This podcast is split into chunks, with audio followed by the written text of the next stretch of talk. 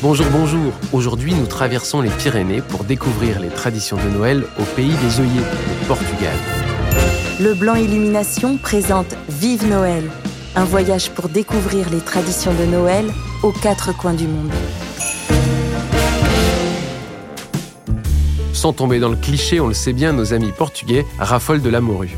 Et même s'il existe apparemment 365 façons différentes de la cuisiner, pour le réveillon de Noël, ils optent pour une version humble sans chichi. La morue est dégustée bouillie, accompagnée de simples pommes de terre et de choux cuits à l'eau. Le tout arrosé d'huile d'olive portugaise de meilleure qualité.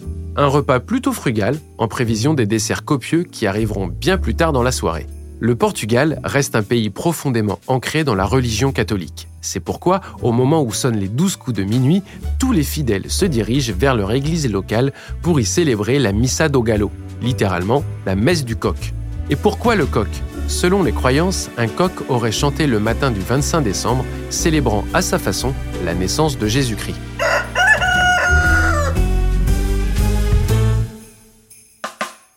Après la messe, place au dessert. Dans chaque maison, une table entière leur est dédiée.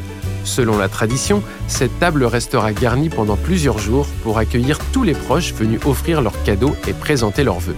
En hommage aux participants de la scène, le célèbre tableau de Léonard de Vinci, les desserts présentés sont au nombre de 13. On y trouve des fruits, en particulier des oranges, mais surtout les classiques de la pâtisserie portugaise, arroz doce, filos, rabanadas ou le célèbre bol oreille, un gâteau rond aux fruits richement décoré de noix et de fruits cristallisés et recouvert de sucre en poudre.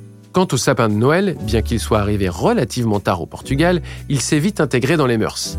Pour preuve, Lisbonne a récemment érigé le plus grand conifère illuminé d'Europe, culminant à 62 mètres de hauteur. Feliz Natal, comme on dit au Portugal.